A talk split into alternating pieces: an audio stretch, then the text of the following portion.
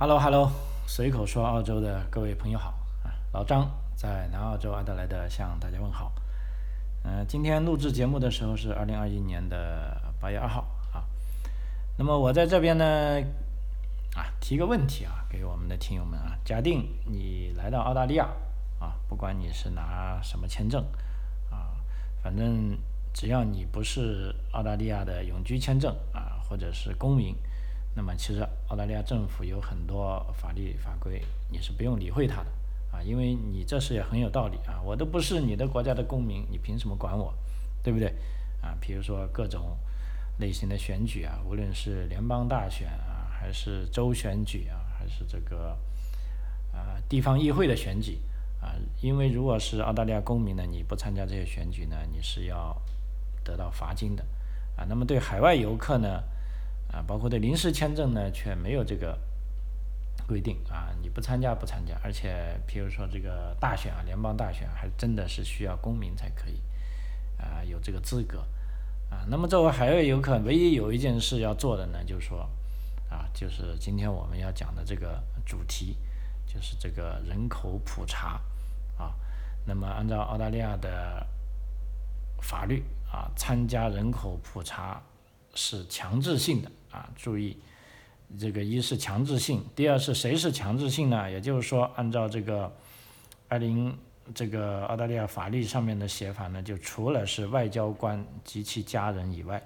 啊，澳洲的所有人都必须在人口普查之夜，在所在的地点填写人口普查表，啊，其中包括所有签证的持有人，无论你是游客啊，还是工作签证。啊，还是这个啊难民签证啊，还是学生签证，那么这些人呢，通通都要参加这个人口普查啊。那么这个人口普查之所以那么重要呢，那么在这个节目里我也给大家分享一下啊，关于这方面的信息啊，因为我也是今天收到了澳大利亚统计局寄来的一封信啊，告诉我呢，我可以先做了。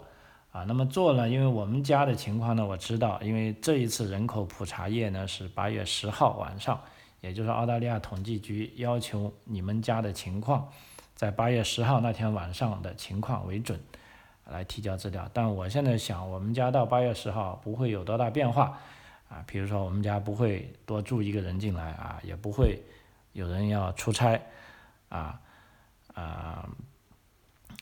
而且我们暂时好像也不会有什么失业的情况啊，那么我就先把它填好了。那么我觉得这个调查表还是啊挺有趣的啊，所以在这边跟大家分享一下啊。那么首先讲一下什么什么是人口普查啊？事实上我觉得这个啊大家都知道啊，包括在中国啊也有人口普查啊。那么澳大利亚人口普查呢，它是每隔五年啊，这个澳大利亚统计局就会统计澳洲的。每个人以及每一户啊，这就叫人口普查。那么进行人口普查的时候呢，通常会询问你的年龄啊、出生国家、宗教信仰啊、血统啊、在家说的语言呐、工作以及受教育程度等等等等，一共差不多有六十多个问题啊，还挺复杂的啊。那么二零二一年的这个八月十号，也就是说过八天，就是在这个如果在这八月十号您家里住了有客人。啊，也需要统计啊，其中这个文件写的很清楚，也包含国际游客啊，甚至和婴儿在内啊。不过今年疫情的原因哈，就啊，基本上这个问题就显得很简单了啊，因为基本上啊没有游客可以进来啊。那么除了有学生签证的持有人，那么在这里之外，所以今年的普查呢，应该是相对来说比较简单啊。那么在这里说一下，按照官方的说法呢，为什么需要啊参加人口普查啊？每五年啊，还挺啰嗦的啊。我记得上一年人口上一次人口普查呢是二零幺六年啊，也是我来到澳大利亚参加的第一次人口普查啊，也是花了我挺长时间的啊。而且那天晚上澳大利亚统计局还啊出了大丑，也就是说他这个 IT 系统在大家提交文件的时候呢，它迅速的崩溃了。啊，后来统计局还专门为这个事道歉了，啊，而且在这个人口普查的时候呢，经常会有人以这个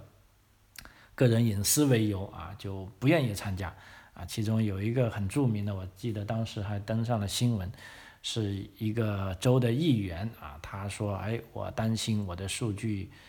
啊不会安全，而且会有泄露的可能，我就是不参加。”那好吧，那你不参加那，你就收到这个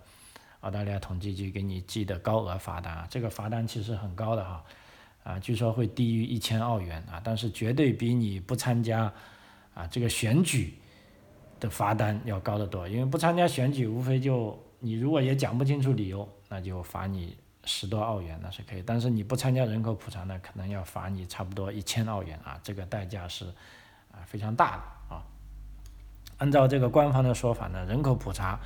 是帮助我们了解目前以及今后需要干什么啊。人口普查提供的资料有助于全国这个各级政府、各企业。以及非营利组织做出的切合实际的决策，啊，人口普查也有助于社区团体规划为当地的个人、家庭和社区提供的服务，啊，比如说简而言之，我们举个例子哈，图书馆它就可以用人口普查的数据了解当地社区居民所说的各种语言，以便他们为读者收存不同语不同语言的书籍，啊，就像我们。啊 c a m b e r Town Council 啊，这个当地的图书馆里面就有啊，当然大部分是英文书了，但是也有中文书，有韩文书，啊，也有意大利语书，啊，还有这个阿拉伯文书，啊，那么它这些数据是哪来的呢？也就是根据啊，在人口普查的时候，这个地方啊住了什么人，比如说你的母语是什么，啊，你在家里是说什么语言。啊，那么我们都需要填上去。那填上去之后呢，就有了数据呢。那么各级政府呢，就可以按照这个东西，按照这些数据来提供服务。那同时呢，比如说商业机构啊，这个超市啊，它可以用人口普查的资料啊，了解应该为客户买哪些商品啊，包括一些国际食品。因为澳大利亚的这个人口普查数据呢，是相当透明的啊。你说它是国家机密也可以，但是你说它是要为人民服务的数据也可以啊。总而言之，就是说，只要你遵循合法的渠道啊，并且承诺一定的这个保密啊，这个的这个法律规则啊，那任何人跟任何机构都可以相当方便的得到这些人口普查的数据啊。包括我在做节目的时候。啊，有有时也会查一些这个人口普查的数据，我觉得这对我了解澳大利亚也非常有益啊。那么同时呢，比如说一些传播传媒啊，例例如这个电视台呀，或者这个啊电台呀，它可以用人口普查的资料来决定提供哪种语言的广播服务啊。总而言之呢，就啊官方的说法啊，人口普查非常重要啊。那么如何填写这个人口普查表呢？啊，那么在过去呢，你可以通过填写纸质表格，啊，那么现在呢，这一次呢，我决定在网上填表了，啊，因为澳大利亚统计局号称他们已经研发了一套，啊，最安全的，啊，最新的这个 IT 系统，啊，并且，啊，信誓旦旦说这次就不会崩溃了，啊，但是我还是担心他们在八月十号那天会崩溃，啊，所以我已经刚才已经都把它填好了。然后就过几天看一看，如果家里实在没什么变动，啊，那么我确保这些信息准确的情况下，啊，就可以提交了，啊，但也有部分呢，可以对一些老年人呢是可以填提供这些纸质的表格，或者你可以请人口普查员帮你填表，啊，因为对这次人口普查呢，澳大利亚统计局据说已经雇佣了两万名啊临时的员工。啊，深入到社区啊，以及一些老年人或者一些需要照顾的这些啊弱势人群啊，他们的家里啊或者图书馆啊，在进行啊，由帮他们填写啊。呃，那么有些，比如说住旅店的朋友，如果当天晚上你八月十号是住在旅店里，那这时候呢，啊，你可以在旅店啊露营地。或者学生宿舍等地方啊，索取到这个申索的表格。啊，这时候呢，澳大利亚统计局也想得非常周到啊，他给你提供的表格呢，同时也提供了一个信封。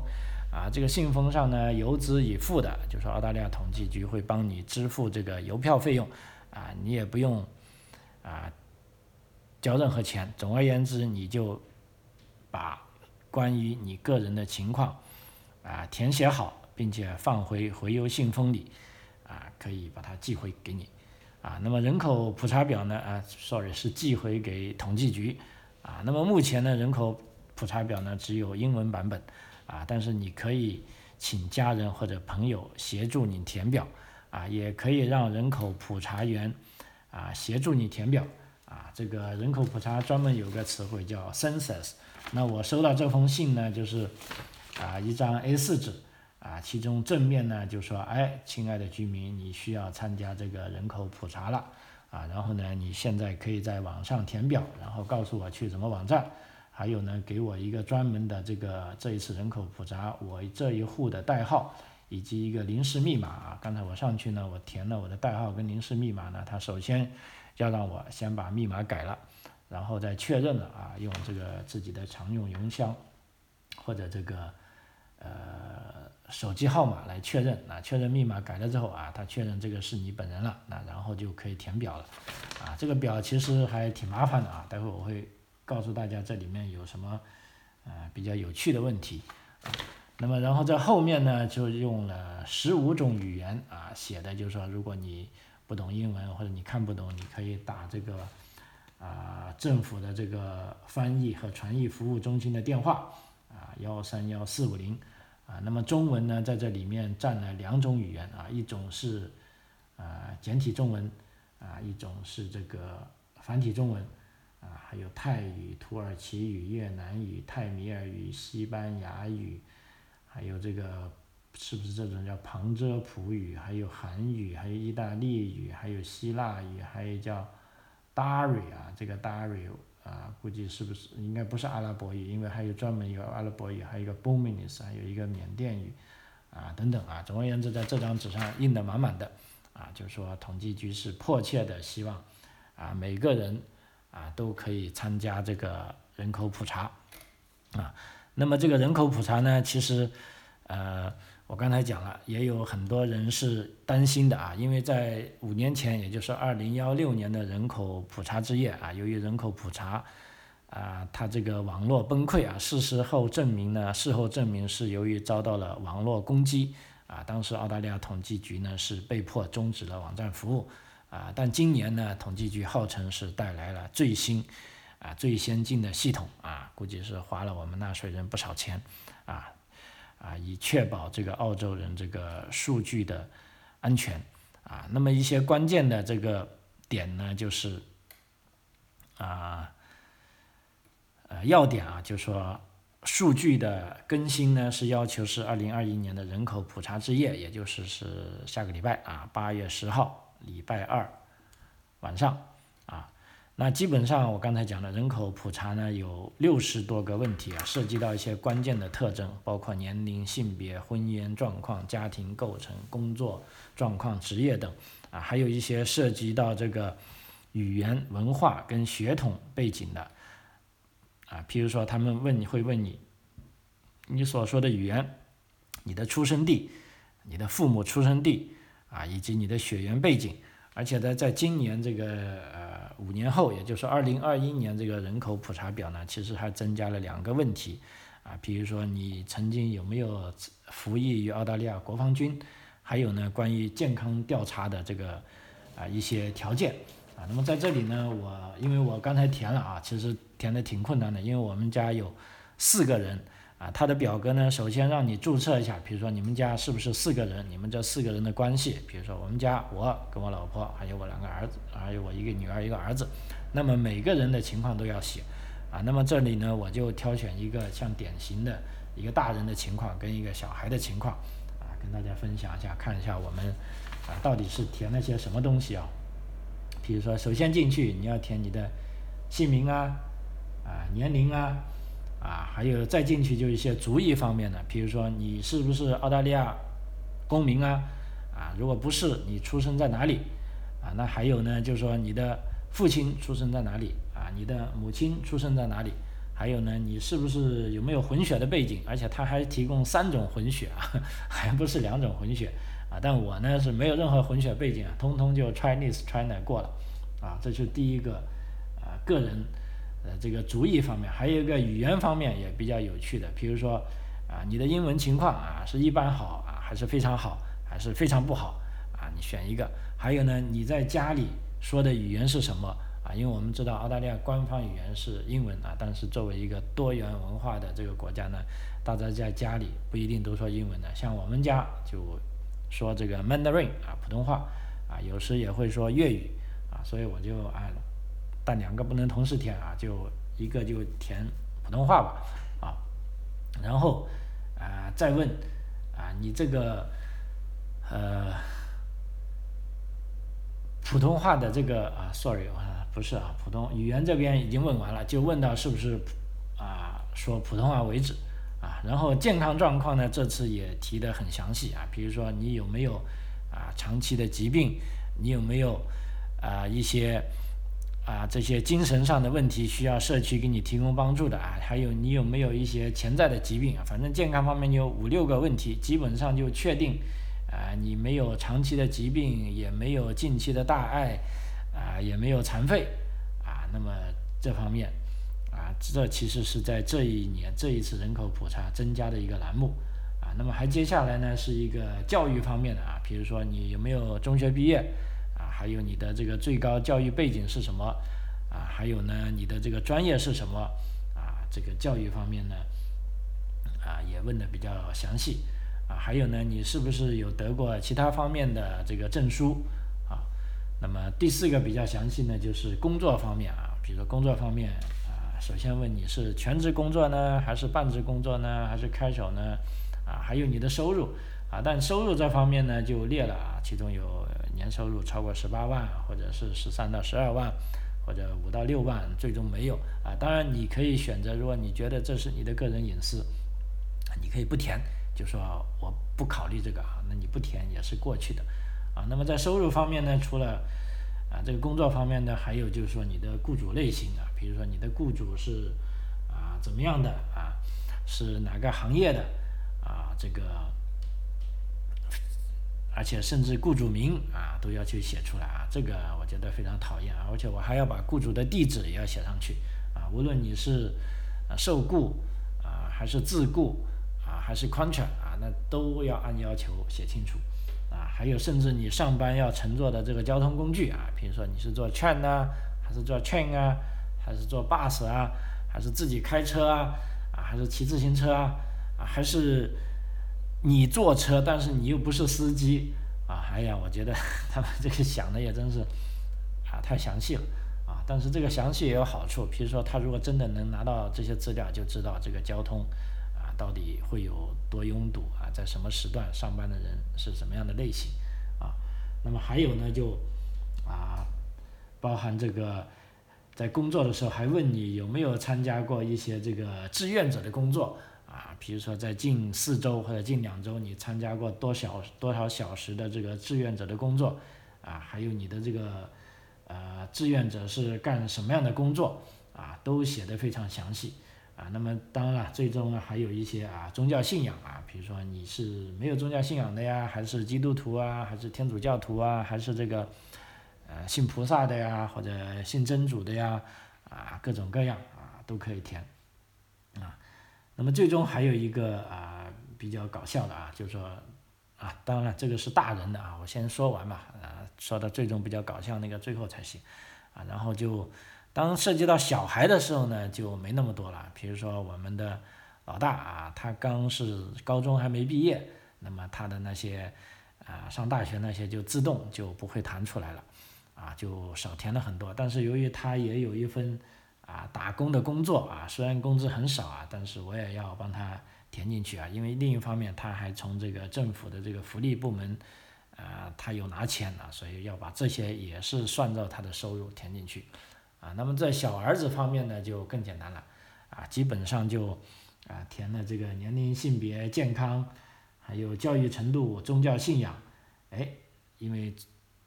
工作那边他跟工作。毛关系都没有啊，所以填他的是最简单的，很快就过去了，啊，基本上一个正常的成年人啊，大概要回答啊六十多个问题，啊，其实挺多的。我做完这整个四个人的表，啊，大概花了我半个小时的时间，我看的还算很快的啊，因为啊有一些细节我觉得我可以理解了，我就没有再去把它打开来看啊。最后有一个啊比较啊有比较这个呃 有趣的问题啊，就是说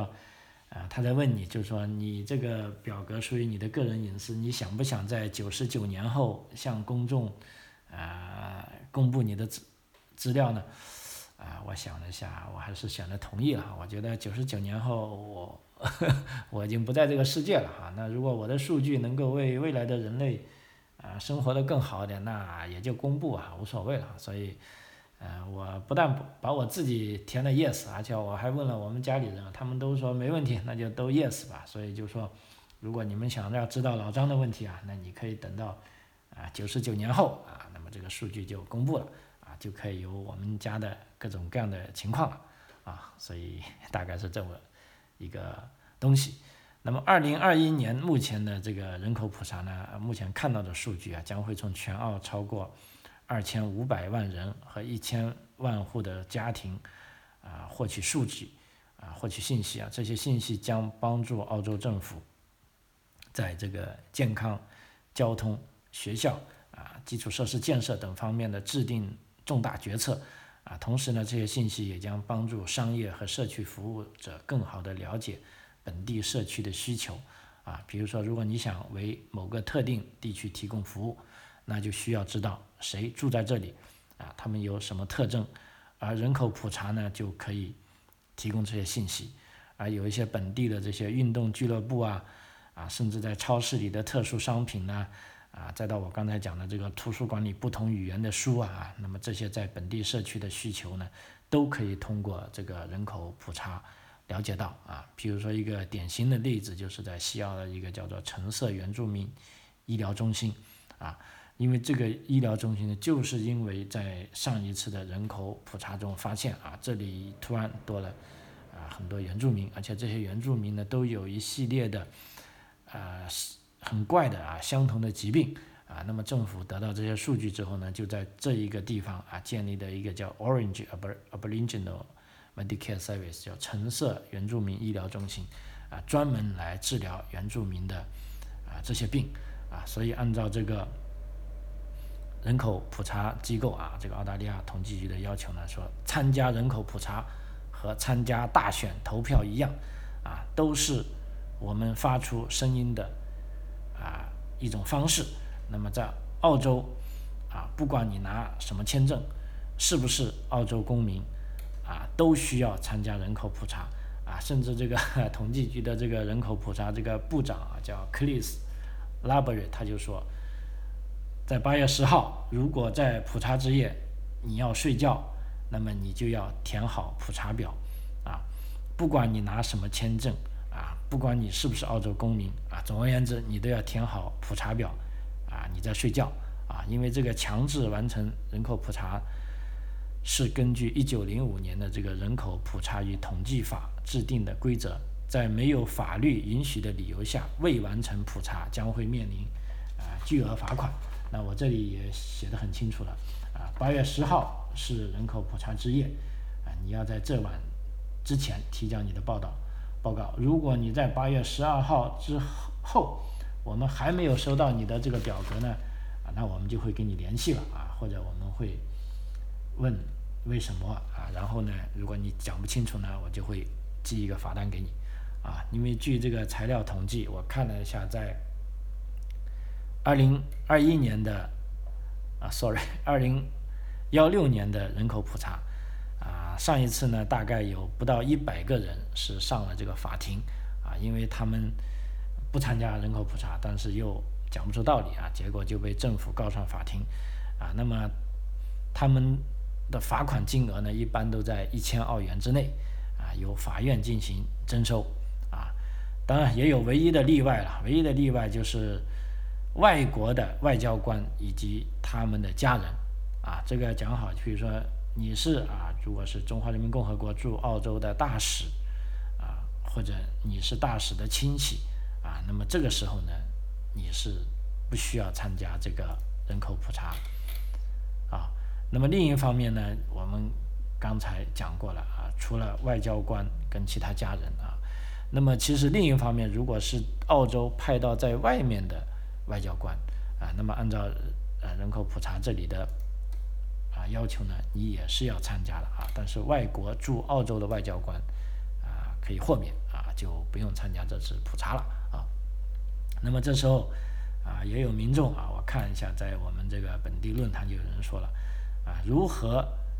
确保啊这个数据安全啊？这个是大家最担心的问题啊，因为在五年前，二零幺六年的普查之夜的这个网络攻击，让澳洲统计局不得不在当晚终止网站的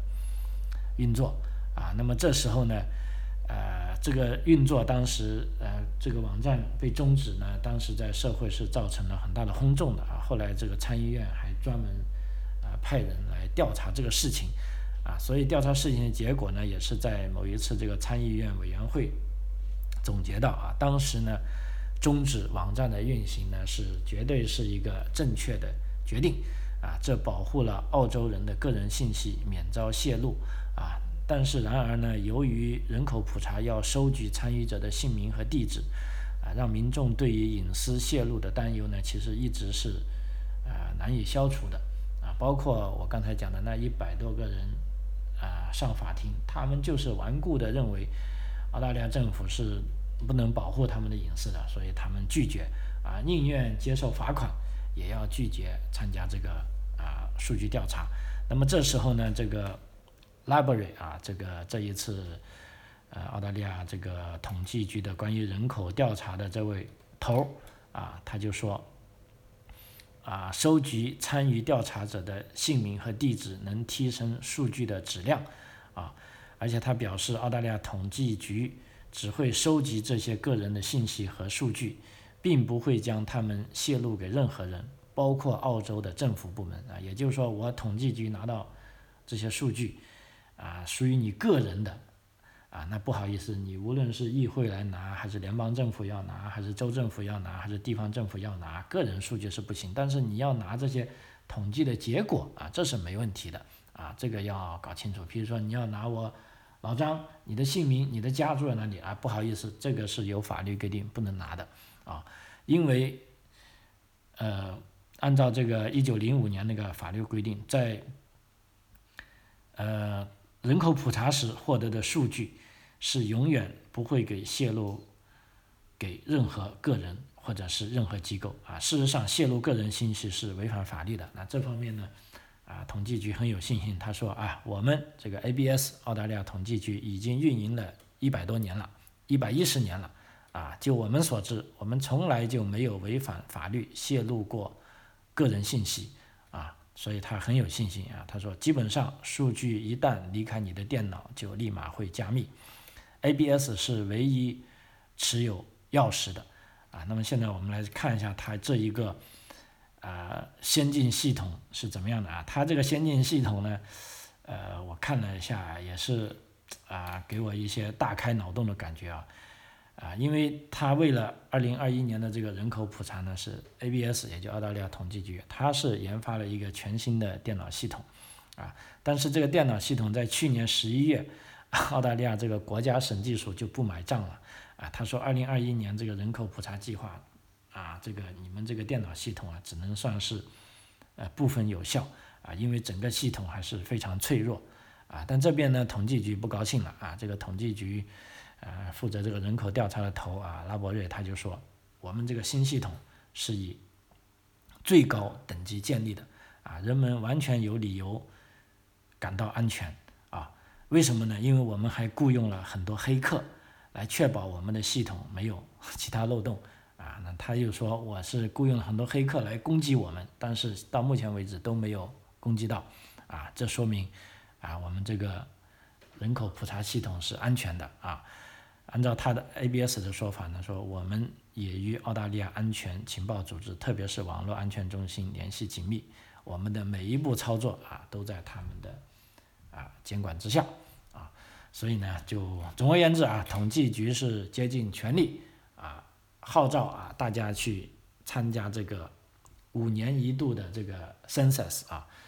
啊，这个因为有了这些数据啊，那么包括政府啊，包括商业机构啊，包括社区啊，才能有效的为人民提供服务啊，所以这就是澳大利亚每五年一次的啊，也算是一个大事吧。我希望在一个礼拜后啊，这个不要半夜又出新闻说这个网站啊又崩溃了那在这边呢，也建议啊，在如果在澳洲的啊小伙伴啊，如果你是持学生签证的啊，你也要做啊，只要你八月十号那天是在澳洲的啊，你都要做。那为了确保那个网站不被崩溃呢，其实我建议你是啊早点去做啊，你可以去那个